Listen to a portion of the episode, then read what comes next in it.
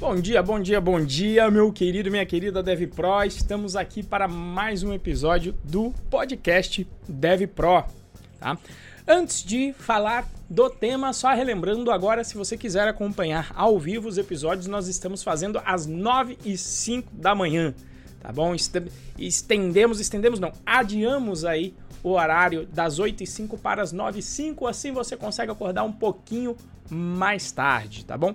Episódio de hoje vamos falar sobre os perigos de não entender como o mercado funciona de verdade, em particular o mercado de programação. Esse tema aqui eu tenho até medo, eu escrevi pra caramba, depois falei pro Mon, falei, putz, esse daqui é difícil de eu não, não me perder, porque é um tema que eu gosto bastante de abordar, não só que eu acredito que ambos, eu e o Moacir, gostemos bastante de abordar esse termo aqui. Mas, como sempre, antes de entrarmos no episódio em si, temos o recadinho do Moacir. Moacir, meu querido, tá com você.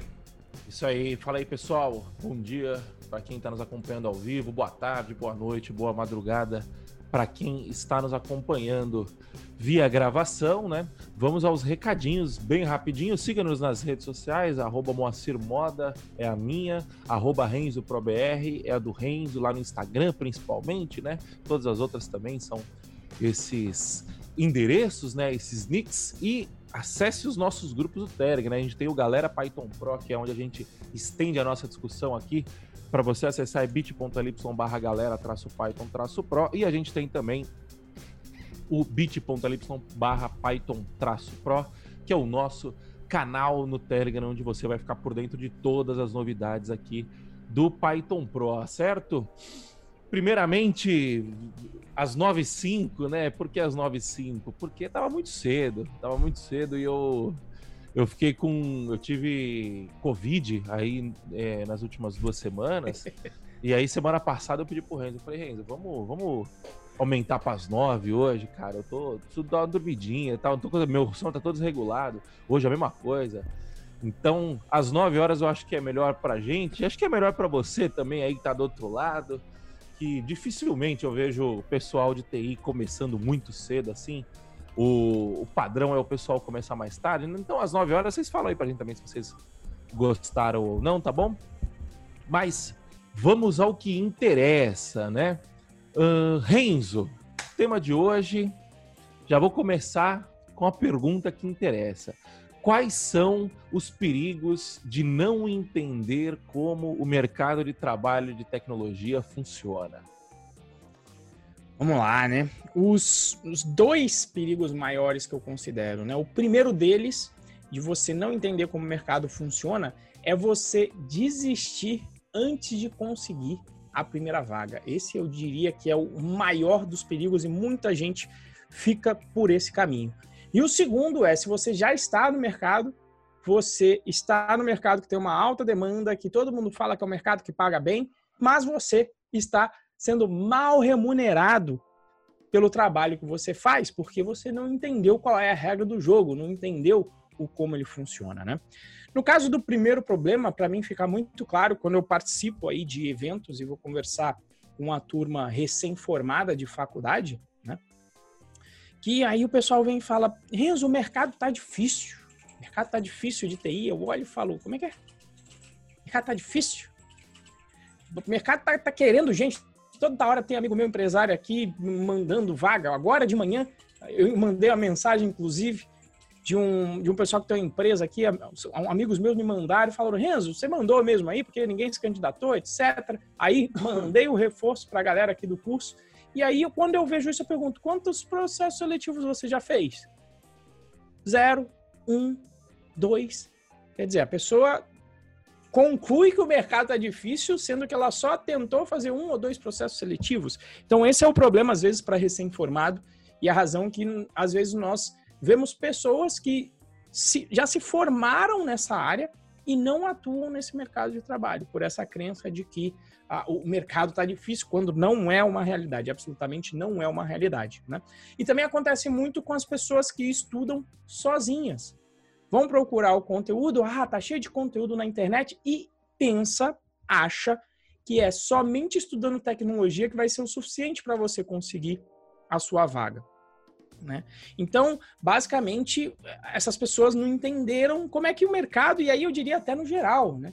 Você não vai fazer um, dois processos, tem que fazer 50 processos seletivos para quem está começando. É esse conhecimento de mercado, esse conhecimento falando, não, peraí, são 50. Se eu só fiz dois processos, eu ainda nem comecei aqui a minha jornada.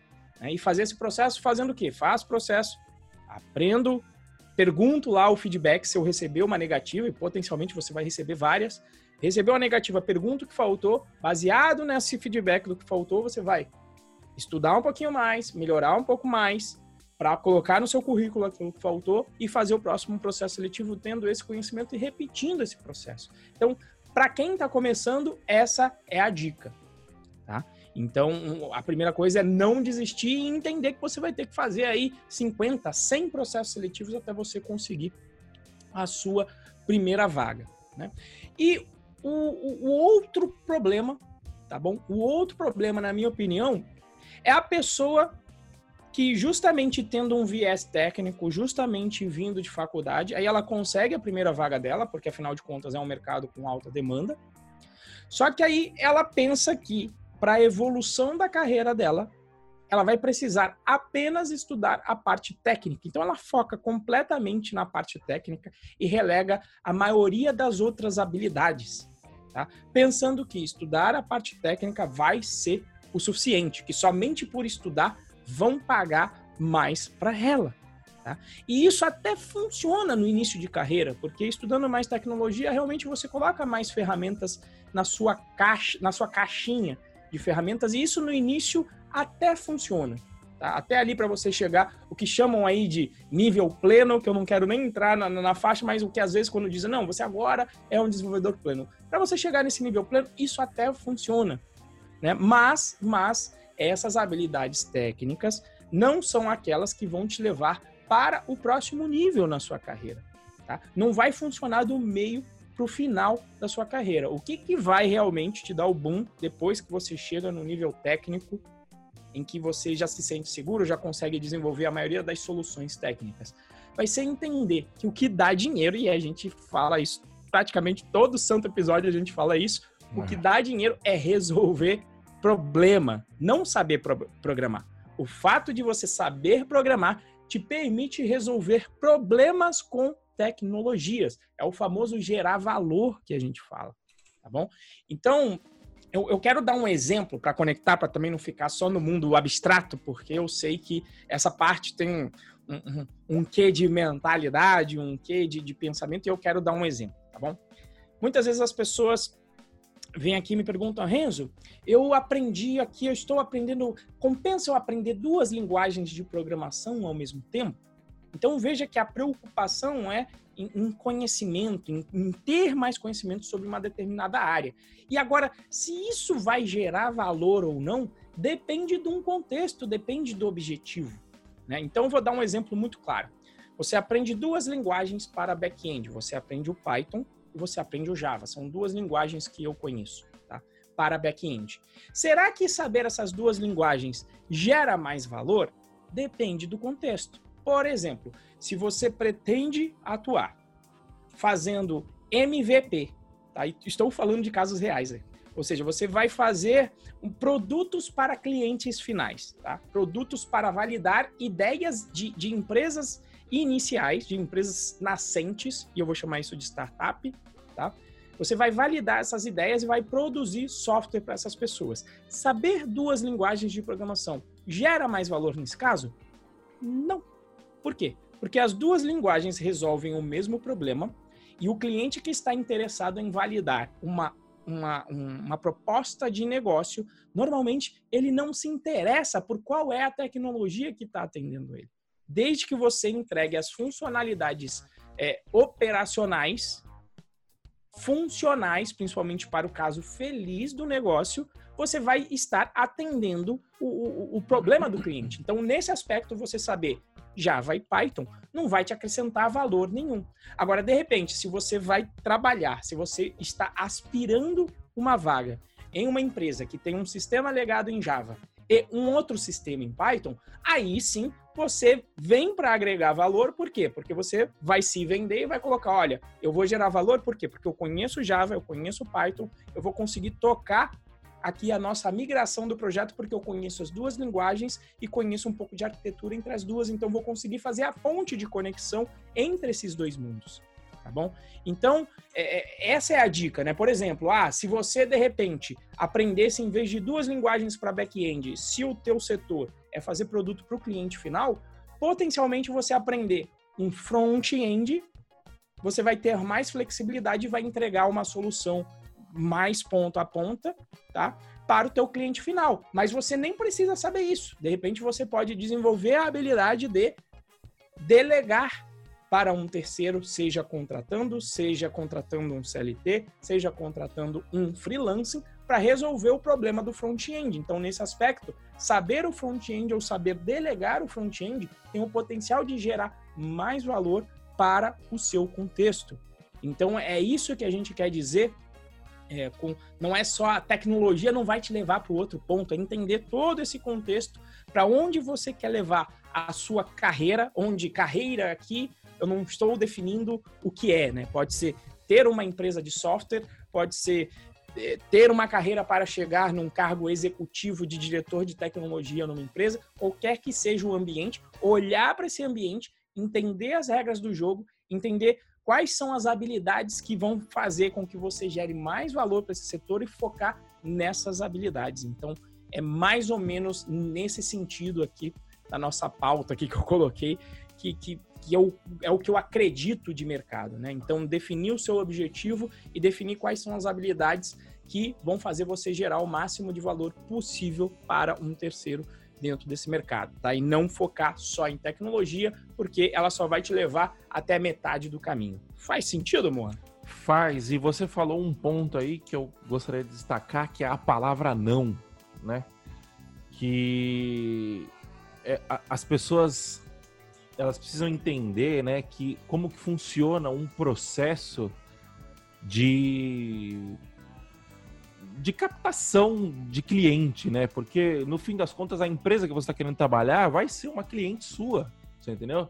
Você vai prestar serviço para a empresa que você quer trabalhar, você entendeu? Seja vendendo a sua hora, seja vendendo valor, seja vendendo o que for, você está vendendo, no mínimo você está vendendo sua hora. Se, se você está recebendo um salário, ao, é, em troca de trabalho, né? É, então, é, tem, tem, um, tem um conhecido meu que ele fala que o mundo é um funil, né? Tipo assim, você consegue, você consegue separar o mundo em, em funis, né? Em etapas. Então, cara, quando você está fazendo uma venda, por exemplo, você vai contactar 100 pessoas para conseguir é, falar com 10 pessoas, é, apresentar sua proposta para 10 pessoas, Dessas 10 pessoas, você vai marcar três reuniões e dessas três reuniões você vai fazer uma venda, né? Então, assim, é, então, você consegue enxergar isso como um funil. Então, é 100, 10, uh, 3 e 1. Aí sai um, um carinha ali no final, uma venda no final. Com, com emprego é a mesma coisa. Você entendeu? Se você tá. Obviamente, né, que quando você vai subindo na, na é, quando você vai ficando mais experiente, quando você vai ficando um profissional com mais valor de mercado, essa dinâmica muda um pouco, né? O relacionamento ele é muito mais importante, esse tipo de coisa. Mas, principalmente no começo, quando você começa, você tem que atirar para todo lado, né? É o que você fala, você tem que jogar a rede e sair puxando para ver o que, que sai, entendeu? É, por quê? Porque senão você é, você não vai ter opção, entendeu? Assim, você precisa é, a, a realidade no começo é o seguinte: você é uma pessoa que não tem muito o que oferecer para o seu empregador. Entendeu? Você, quando você está quando, quando você tá iniciando estágio, júnior, esse tipo de coisa, o, você não tem tanto assim para oferecer para o seu empregador, é, e isso vai ser compensado é, de duas formas: o salário que você vai receber e no é, na quantidade de concorrência que você vai ter, né? O que acontece é o seguinte: a concorrência está muito pequena, por, por, incrível que pareça, né? Se você for em qualquer outro tipo de emprego, você vai ter, sei lá, 30, 40, 50, 60 pessoas brigando por uma, por uma vaga. Isso já em, em etapas avançadas do processo. É o que o Renzo falou. O, o, amigo dele abriu uma vaga, ele ofereceu lá dentro do curso e ninguém, quase ninguém entrou em contato. Entendeu? Lá na Codivance é a mesma coisa.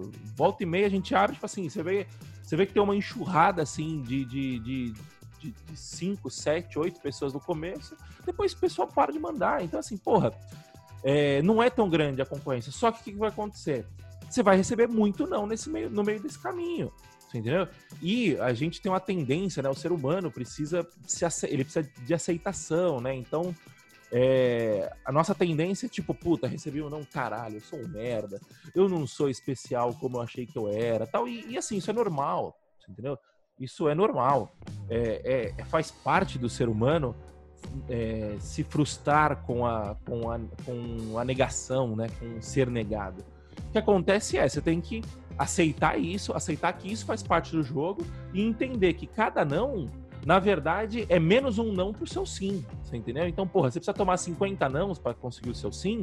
Então, cara, porra, tomei o primeiro, pô, significa que só faltam 49. Tomei o segundo, pô, significa que só falta 48, você entendeu? Você tem que mudar a forma como você enxerga isso e entender que ser negado faz parte do processo e que não significa que você é ruim, que você de fato, às vezes até significa, você entendeu? Mas o que você precisa fazer é encarar isso como não há problema em não, em não estar é, 100% preparado para determinada vaga. O problema é em você aceitar aquilo e não fazer nada, entendeu? Agora, porra, recebi um não, pô, significa que eu não estou preparado. Ô, recrutador, por que que você, o que, que você acha que eu errei? Se eu, o que, que eu poderia melhorar aqui? E, cara, vira um processo de melhora contínua isso, você entendeu? Nem todo recrutador vai te dar atenção, e tudo bem, não tem o que fazer quanto a isso, mas os que derem atenção, você vai agarra isso, pô, beleza, obrigado, tal, e vai e melhora o que, o que você precisa melhorar, entendeu? Então, assim, o não é muito importante e o não faz muito parte do jogo, tá bom? Esse era o meu breve comentário aí, que não foi tão breve assim. E antes da gente seguir aqui para a segunda perguntinha, né? Eu quero pedir para você dar um like e compartilhar esse, esse episódio aqui. Se você tem aquele seu amigo que está querendo conseguir o primeiro emprego dele, mas não faz entrevista, mas fica triste porque recebe o primeiro não, tal, manda esse episódio para ele. Por quê? Porque a nossa, o nosso objetivo aqui é ajudar você, Dev Pro, a conseguir a sua tão sonhada primeira vaga, né? Conseguir um emprego que, que, que faça sentido que você queira, né? Que, que faça sentido para você, para sua carreira, tá? Então, cara, manda esse link aqui pro seu amigo. Se você tiver no YouTube, dá o seu likezinho aí, compartilha, dá o seu, eh, se inscreve no canal. E se você estiver ouvindo no Spotify, no, no, no, Apple Podcast, no Google Podcasts, bate um print desse podcast, marca o Renzo lá no, no, posta no seu stories e marca o Renzo, arroba RenzoProBR, que ele vai compartilhar lá no stories dele e, e compartilha a sua impressão, né? Fala o que, que você está achando, você concorda com a gente, você discorda, vem, vem discutir com a gente, tá? E então, segunda pergunta, Renzo, a gente já respondeu aqui, né? Qual que é o perigo de você não entender, né? Então, beleza, já entendeu o perigo. Agora, explica pra gente como que a pessoa entende o mercado de trabalho de programação. Bom, é, para entender, e, e foi o que funcionou para mim, eu tento passar esses conceitos, mas para entender de verdade e jogar o jogo, você tem que fazer o que a gente chama de testar o mercado. Tá? Para entender o seu valor, para entender como funciona o processo seletivo e para você entender como se vender durante esse processo seletivo. Quando eu, eu comecei a fazer processos pensando em trabalhar para empresas gringas foi quando realmente eu emergi nesse mundo. Já estava trabalhando, já tinha uns seis anos e tinha essa mentalidade de estudar só tecnologia salvar. Mas quando eu comecei a fazer os processos seletivos, eu comecei a ler bastante sobre o assunto. Então, primeiro de tudo, entender o que eu tenho que estar preparado para o processo seletivo. Né? Então, entender quais são as diferentes fases do processo seletivo e, normalmente, nós temos aí uma das principais fases como a entrevista técnica. E a gente tem que estar tá preparado para isso, e por isso que eu fiz agora, estou fazendo, já estou acho que no nono episódio por aí, de uma playlist que está aqui no canal do YouTube, se você está vendo no YouTube, só procurar exercícios para entrevistas técnicas. Para quê? Para você se preparar para esse momento. Tá? Se preparar tecnicamente mesmo. Essa é a, é a fase da parte técnica mínima que você tem que fazer. Você e tem que estar bem afiado com a parte de entrevista técnica. Mas existia, quando eu comecei a estudar isso, via parte de entrevista técnica, eu comecei a ler vários artigos sobre negociação salarial, sobre como aumentar o seu rendimento, sobre como não aceitar a primeira proposta, tá? E de início eu achei que aquilo tudo era balela. Eu falei, ah, isso aí eu acho que é papo para vender. E, e, muitas pessoas técnicas têm essa, esse, esse viés, né? Esse, essa ojeriza a papo de vendedor, né? E, e, não se colocando como uma pessoa que também tem que vender. E é aí que mora o problema que eu mencionei lá em cima. E aí eu coloquei, para eu entender de verdade, eu recomendo como dica prática, foi o quê? Eu falei, olha, eu vou duvidar disso, eu acho que não funciona, mas eu vou colocar em prática. O que, que eu fiz? Fui fazer processos seletivos para a empresa que eu não queria ir de jeito nenhum. Para eu colocar em prática isso e entender se era realmente essa negociação inicial, se ela funcionava. Então, na época, eu me lembro que eu ganhava ali em torno uns 5 mil reais. Falei, putz, seria legal se eu ganhasse 8, né? 8 ia ser bom, 60% de aumento. Né? E aí coloquei em prática outra tática que eu vi da galera de publicidade, que de vendas, que fala, ó, se você não sente vergonha de quanto você está cobrando, você está cobrando pouco, né? E aí eu fui lá tentar, falei, não, se eu conseguisse dobrar, vou jogar 10 mil reais aqui para ver o que acontece. E como eu não queria ir para essas empresas, e por diversas razões, às vezes porque eu já conhecia o ambiente e não queria estar lá, às vezes porque trabalhava com a tecnologia que não, não ia ter o tempo de fazer a transição para essa tecnologia, não tinha o peso é, emocional de ter que passar para a vaga. Né? E quando eu comecei a fazer esses processos, justamente fazer o que o Moacir falou também, a dizer não, receber a, a primeira proposta, falou não, eu não quero, não quero sete, eu quero dez. E aí você começa a ver que o outro lado, não, ok, sem nem chorar, essa inclusive é a medida que eu digo para os meus alunos. Se o outro lado não fez contraproposta quando você apresenta lá a sua contraproposta, o outro lado não chora, não fala, putz, mas aí é muito, porque você deixou dinheiro na mesa. Então a minha recomendação é para você testar na prática. E processo seletivo não tem jeito. Processo seletivo e negociação, por mais que você, você pode estudar aí artigos sobre negociação salarial, você pode estudar cracking the code interview para entender qual é o conteúdo técnico que vai ter lá. Você pode assistir, inclusive, as minhas lives e codar, mas nada vai te preparar para a, a experiência do processo seletivo em si. É, eu, eu, eu, brinco que eu sempre. Brinco não, mas eu sempre faço analogia que eu sempre. Quando criança, eu queria ser jogador de futebol. Né? Quando criança, eu queria ser jogador de futebol e durante meu ensino médio eu jogava tá? Jogava na equipe do Colégio Naval. E não tinha jeito. Quando você ficava muito tempo sem jogar de verdade, sem ver a torcida, a torcida buzinando na tua orelha, é diferente, não é a mesma coisa. Então você precisa se preparar para isso e eu não conheço a melhor forma, tá? Você pode estudar, você pode buscar artigos, mas eu não conheço melhor forma que realmente testar o mercado, tá? Ah, eu posso saber uh, abstratamente, eu posso entrar lá no, no Glassdoor e ver qual é a média salarial, por exemplo, para a cidade do Moacir, cidade de São Paulo, que já é bizarro. Mas é uma média aquilo, não é exatamente o quanto te pagariam no mercado de acordo com as suas habilidades. Então, não tem outro jeito, não tem como saber se uma piscina está quente ou fria sem você colocar o dedo, sem você cair na piscina. Não tem outro jeito. Então, para mim, testar o mercado é a melhor forma tá, de você de você entender e não cair em várias armadilhas, como, por exemplo, o risco de você virar especialista de uma empresa só. Aquela pessoa que está 10 anos numa empresa, existe o caso aqui do nosso querido Rodrigo Vacari, trabalhou 11 anos numa empresa que fazia software de caixinha de RP, que o mercado está encolhendo. Então você corre esse risco. Quando você está testando o mercado, você entende o que, que o mercado está demandando, quais são as novas tecnologias, quais são as novas habilidades de comunicação, de liderança, e você vai estudando para você ficar sempre atento e sempre manter a sua empregabilidade. E também para entender se você está recebendo bem ou não no seu trabalho. Então, quando eu mencionei lá em cima que um dos grandes perigos para quem está no trabalho é, dentro desse mercado com alta demanda, ainda receber mal, é porque acontece. Tenho vários amigos que trabalham na área de infra que às vezes vêm lá para mim, Renzo, é, putz, estou fazendo aqui hora extra, o pessoal está fazendo banco de horas, eu sei que nunca vão me dar esse tempo para eu tirar de férias e não vão me pagar. Eu falo, é mesmo? E quantos processos seletivos você fez? Ah, nenhum. Então, é, é, esse tipo, às vezes a pessoa está sendo mal remunerada, está num ambiente que não é bacana, que ela mesma está infeliz, mas não está fazendo o processo seletivo. Então, é isso que eu falo de conhecer o mercado. Porque se está ruim, coloca então a base de comparação para você saber o quanto você vale, qual é a outra empresa que você vai trabalhar, quais são as condições que outro lugar pode te oferecer, porque essa é a regra do jogo do mercado. Tá? Vale para as empresas, né? Que às vezes o pessoal fala, ah, empresário, mauzão, etc., pode me demitir a qualquer momento, mas o fato é, você também pode demitir a empresa a qualquer momento. Tá? Então, você pode jogar essa regra do jogo. Né?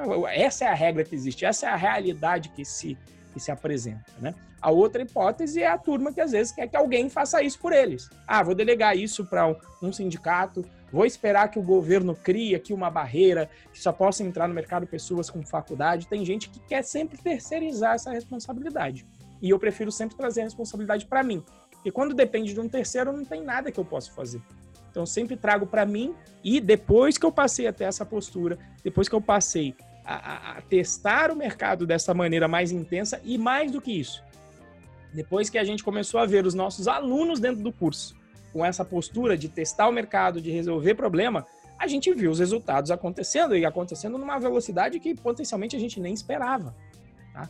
Então é, é, esse tipo de coisa. Não vai ter, não vai ter atalho. E o engraçado é, por mais que a gente fale isso lá no curso direto, volta e meia, ainda vem gente, Renzo, eu tô desesperado, mandei mal aqui no processo seletivo, tá muito difícil. E eu vou lá e falo, quantos processos seletivos você fez? Dois. E aí eu só mando aquela mensagem e falo, pô, dois. Você se lembra do papo?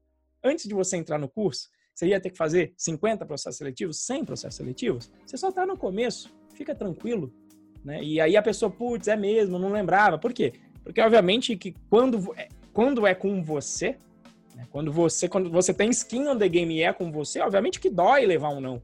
Né? Demora para você acostumar com esse processo das negativas até conseguir a sua vaga. Você fica num processo de tensão até que você acostume com esse processo mas hum, para mim não tem atalho. O outra, a outra hipótese que é esperar um terceiro, seja um sindicato, seja o governo, seja qualquer outro, fazer alguma coisa por você é uma opção que para mim não faz sentido. Eu tenho que sempre estar tá agindo para melhorar aí a, a, a minha vida e funcionou para mim, funcionou para os alunos e se você colocar em prática, eu tenho certeza que vai funcionar para você também.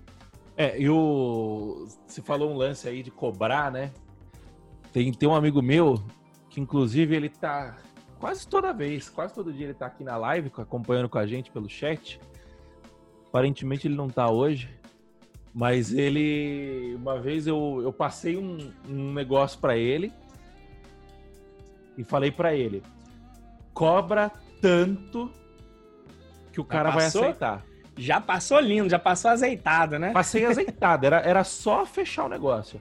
Falei, cobra X que o cara vai aceitar esse valor porque é o valor que eu trabalhava com ele. Ah, não, pode cobrar, pode cobrar, que eu garanto. E aí, beleza, passou um tempo e tal, fui conversar com ele, eu falei, e aí, é, fechou o negócio lá tal? Pô, fechei, cara, gente fina, tal, estamos conseguindo entregar, beleza tal. E falei, quanto você cobrou? Ele, ah, eu cobrei, sei lá, tipo, 70% do valor, uma coisa assim.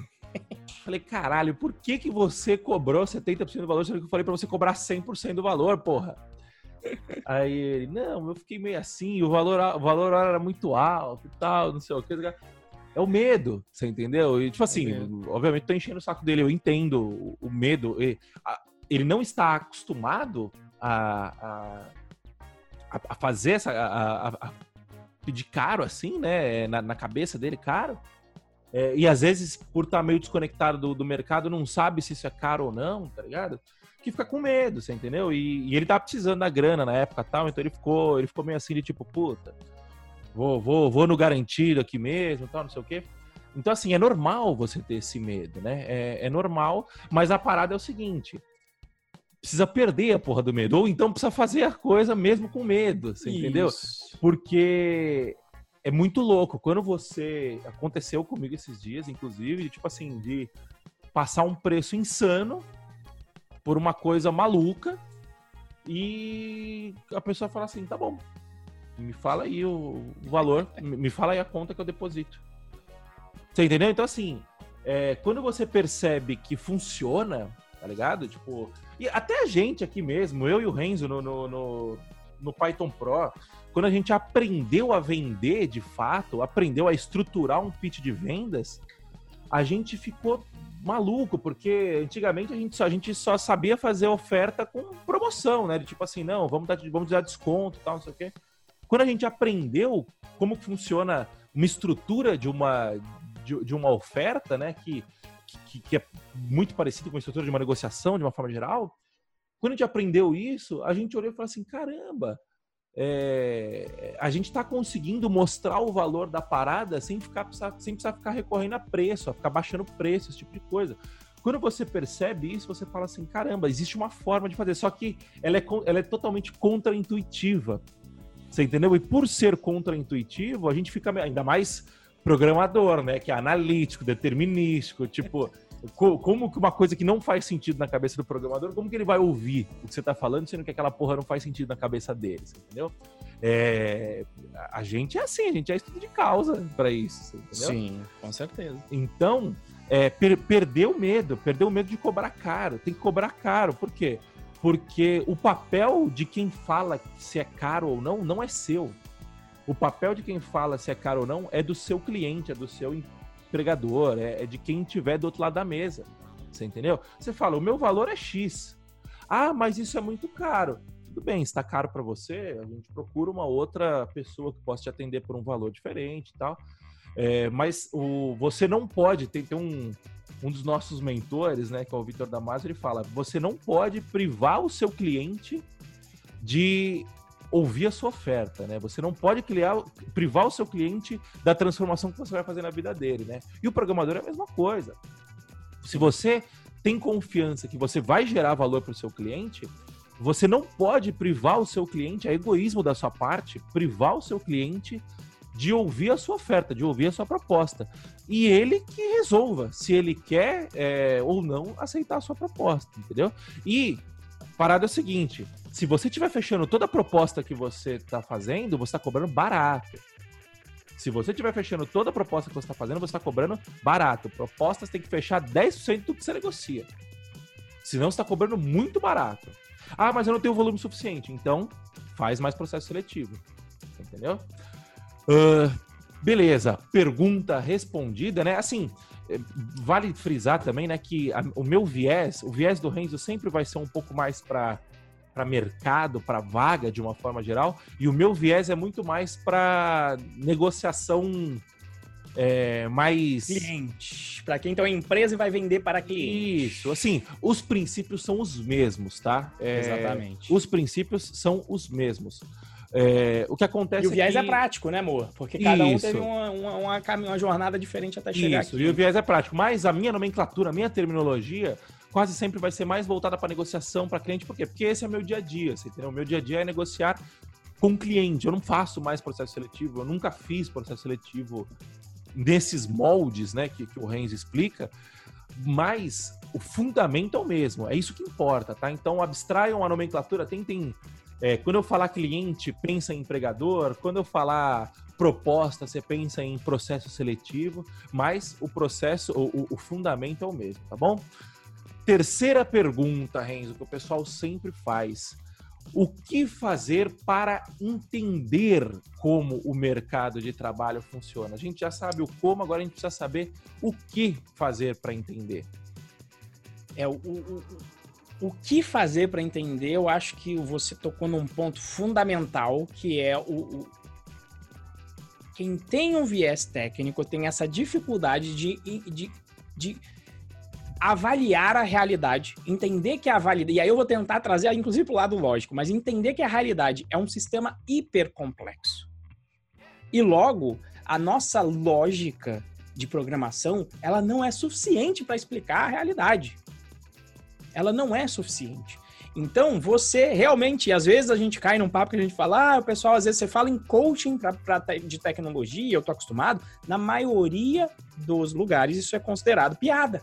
Sim. Coach é sinônimo de charlatão, de, de, de, de, de qualquer outra coisa. Coach mentoria. Mas, e aí quando você entra no coach mentoria e pensa em termos de mentalidade, é entender qual é a regra do jogo. E o Moacir trouxe a regra do jogo quando ele, ele me trouxe uma frase, eu não sei qual é a, a fonte, depois o Moa pode confirmar pra gente a fonte, mas eu ouvi dele a primeira vez. Eu acho que é a frase que simboliza é, tanto carreira quanto negócio é você ganha o quanto você negocia, não quanto você merece. Né? E, e, aí, aqui é onde eu, eu corro risco danado de resvalar em várias, várias teorias que eu andei estudando, inclusive econômicas, né?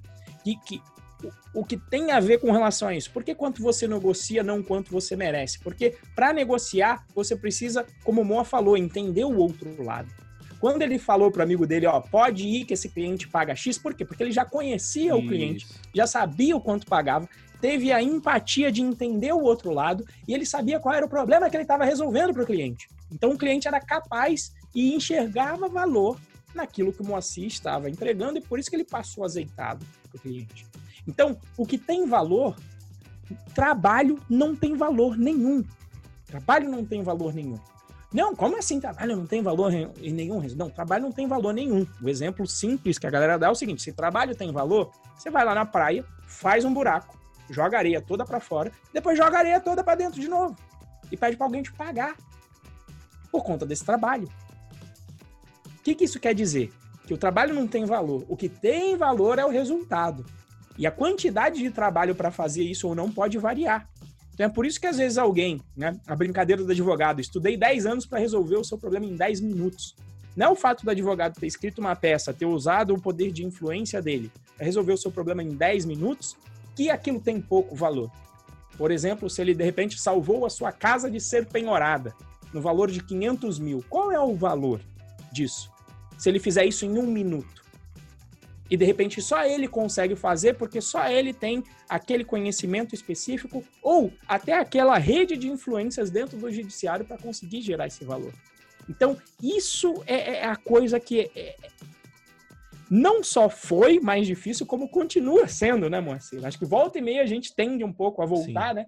Para esse lado de, de, de custo, e, e a gente vem se desafiando em vários aspectos né, com relação a isso. Por exemplo, até quando eu estou falando aqui de coaching, né, de falando da, do, do, do, preconceito da área, a gente demorou até criar a nossa mentoria, mesmo sabendo que a gente já passou por várias mentorias que gerou valor para a gente, e a gente sabe que isso foi o que fez, é, teve um diferencial danado nas nossas vidas, e a gente demorou quanto tempo para colocar no ar e, e poder gerar esse valor para a galera? E que eu acredito que já está gerando bastante aí o, o, feedback tem sido altamente positivo. Então, é você entender é o tal do mercado. Eu fui estudar economia, economia lá clássica aí por causa disso, tá? De entender que o mercado que é a livre troca entre pessoas. Outra coisa que o técnico não entende, o preço é o quê? A galera ainda vê qual que é a fórmula do processo seletivo, né? A pessoa técnica ela quer fórmulas. Qual é a fórmula de passar no processo seletivo? Qual é a fórmula da, da negociação? E não existem essas fórmulas, você tem que aplicar no dia a dia. Qual é a fórmula de precificar? Eu acredito que muita gente deve chegar no Moacir para saber isso para cliente, assim como também negociar salário, que é a mesma coisa, é por isso que ele fala a gente estar falando a mesma língua. Então, qual que é a mentalidade eh, do técnico? Às vezes ele atribui o preço à, à relação ao trabalho ou à dificuldade técnica do trabalho em si, em vez de focar no resultado. Então, é entender que o mercado é simplesmente um ambiente entre, troca livre, entre trocas livres entre as pessoas e que precificação é só a interseção entre o mínimo e o máximo que você é, está disposto a vender o, o seu produto, seja ele qual for, seja ele realmente desenvolvimento de software, seja ele um produto físico, ou seja a sua hora na hora de vender o seu salário, e entre o mínimo e o máximo que o outro lado está disposto a pagar, porque ele enxerga o valor que ele vai conseguir obter através daquele trabalho. Né? Você só vai conseguir ganhar 100 mil reais de salário, e eu conheço lugar que paga o, o, o top que eu vi até agora, 64 mil reais no Brasil, para ser VP de engenharia, por que, a empresa vai pagar isso? Porque ela enxerga que mais valor vai ser gerado para alguém que consiga atender as demandas dessa posição. Então é assim que o mercado funciona, é assim que você é, vai crescer. Tá? E aí, qual que é a realidade do mercado? Como é que você vai conseguir fazer para entender? Entendendo o que? A gente está falando aqui agora. Vem processo seletivo, às vezes tem gente que não se aplica, que não vai lá e se candidata para uma vaga. A gente está no mercado em que se dizem que já se fez matéria em que fala que há uma extrema demanda por programadores. Então, o que, que você tem que entender nesse mercado? Lei de oferta e demanda comum. Se existe uma grande demanda por programadores e esses programadores são escassos, você não é a parte fraca da negociação na hora de, de conversar sobre salário. Ó, só, só, só, um ponto. Desculpa te interromper. Mensagem que eu recebi ontem de um cara que, tá, tá, que eu tava negociando. Essa é a nossa dor.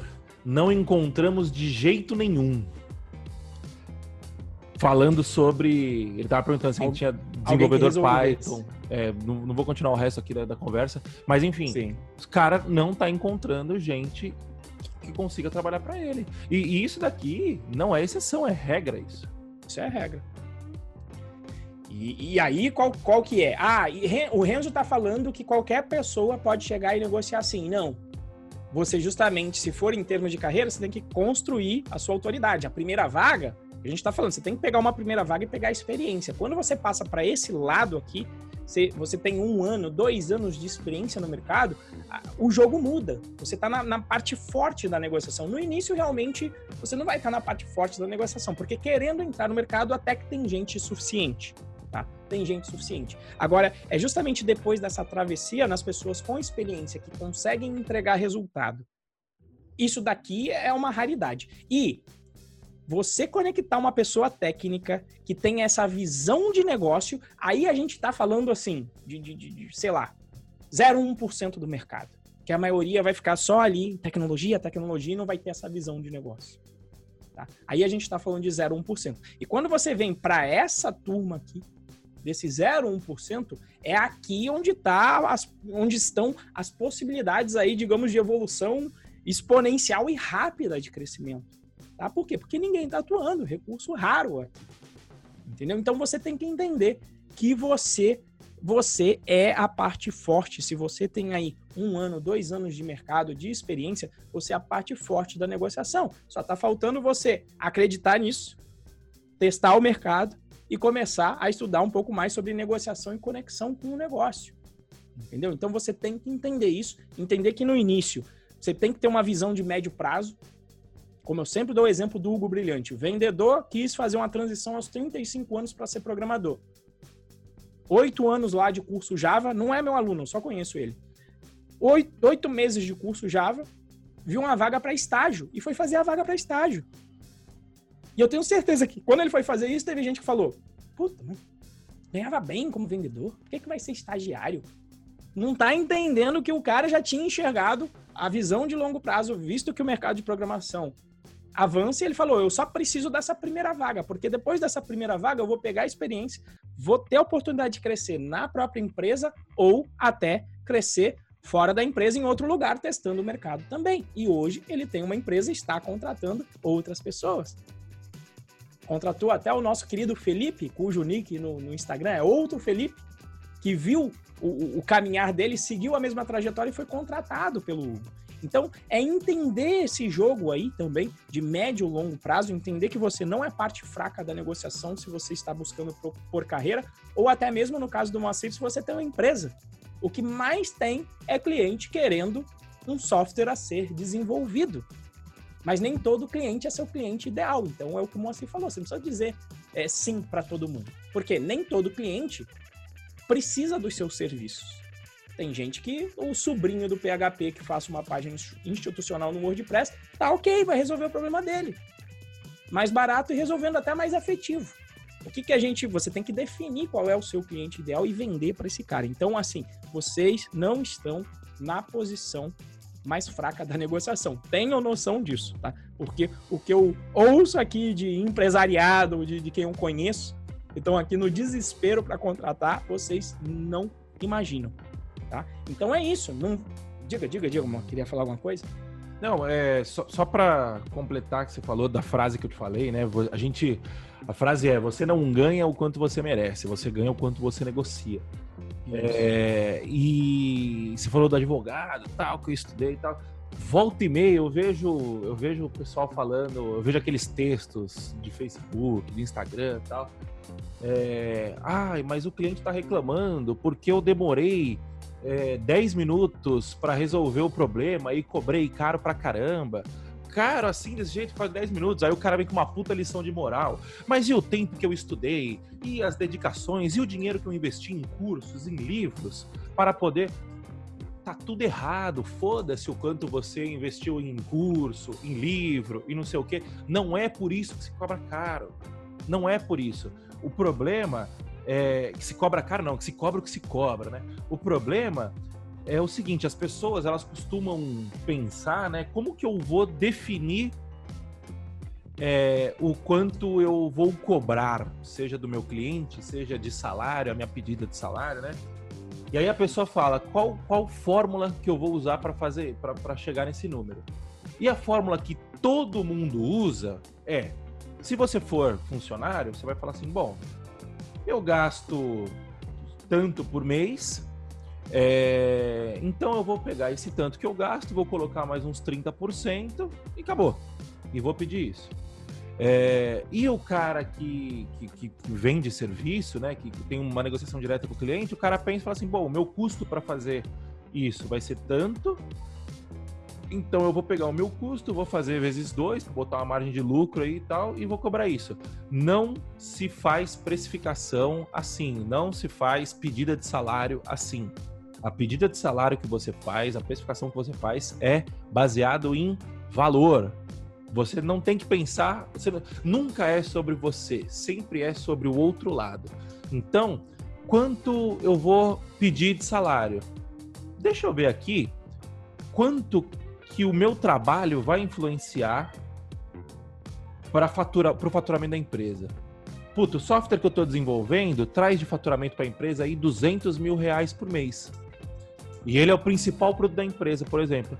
Você pode pedir de salário tranquilamente 20 mil reais. Não importa se você é júnior, se você é pleno, se você é sênior. Você pode pedir tranquilamente 20 mil reais de salário. Porque é 10% do faturamento da empresa. Você entendeu? Agora, se você for fazer essa conta, imagina que você faz essa conta e fala assim, não, eu custo, eu custo 5 mil reais por mês, é, é o meu custo de vida, tal, vou botar mais uns dois, vou pedir 7. Você deixou 13 mil reais na mesa. Você entendeu? Tô falando 20, se você, dependendo da situação, dá até pra você chutar um pouquinho mais e ir pra 30, 35, dependendo da margem de lucro que o cara tem em cima desse faturamento. Então, assim, preço e salário não se mede por você, se mede pelo outro, se mede pelo valor que você consegue gerar para o seu cliente, tá? Era essa a, a inserção que eu tinha para fazer aí, Renzo. Beleza? Eu acho que é isso.